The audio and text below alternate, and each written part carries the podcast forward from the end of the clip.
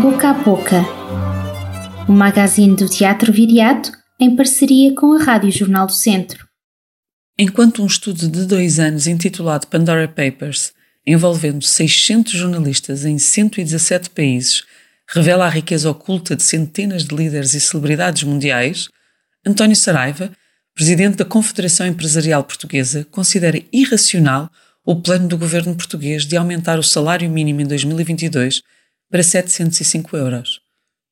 Enquanto se discute a irracionalidade de aumentar um salário tão mínimo, professores de todo o país escolhem lecionar no Algarve na esperança de entrarem mais cedo para os quadros e alugam quartos minúsculos por preços absurdos, com a garantia de serem despejados antes de cada verão para que os seus senhorios ganhem o dobro, alugando-o a turistas.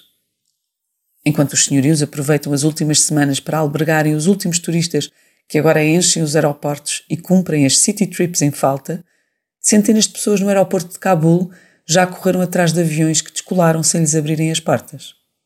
Enquanto a Europa continua a discutir se deve ou não abandonar o Afeganistão à sua sorte, uma explosão junto à mesquita de Cabul faz cinco mortos e um estudo das Nações Unidas denuncia que apenas 5% da população afegã consegue pôr comida no prato todos os dias. Enquanto uns não conseguem pôr comida no prato com o salário que têm, outros esquecem-se da vida que levam assistindo à final do campeonato de futsal, de onde saem campeões mundiais, ou ao último James Bond com Daniel Craig no papel principal, um filme que celebra uma era que teima em não se finar. Enquanto uns fazem o que outros desfazem e uns têm a mais enquanto outros nada terão, passa mais um fim de semana. O fim de semana em que fui ao teatro ver Tristani pela primeira vez ao vivo. Em palco, na companhia de mais quatro músicos, Tristani habitou Viseu como se viajasse pela linha de Sintra.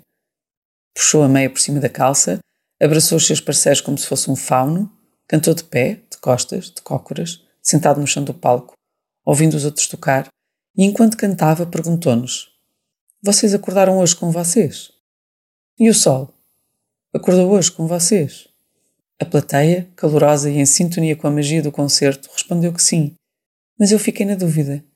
Quantas vezes perdemos o lugar onde acordamos, quando o mundo acorda a despenhar-se, a brunir fortunas irracionais e a questionar a subida de salários que mal põem comida na mesa? Quantas vezes não me quer acordar enquanto o mundo se explode em cima daqueles que não podem, mas querem viver mais do que outros, que procrastinam o seu acordar? Tristani acorda. Tristani acorda-nos. Tristani vive e canta acordado. Tristani faz a ligação entre os cheiros, as mágoas, as línguas, as periferias, os centros, os mundos velhos e os sempre novos, os que fazem sentido e os que não fazem sentido nenhum, mas habitamos todos os dias.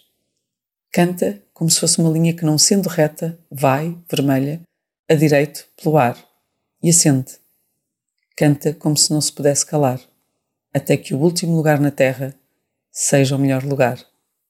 Este foi o magazine do Teatro Viriato uma parceria com a Rádio Jornal do Centro e com o apoio do BPI Fundação La Caixa.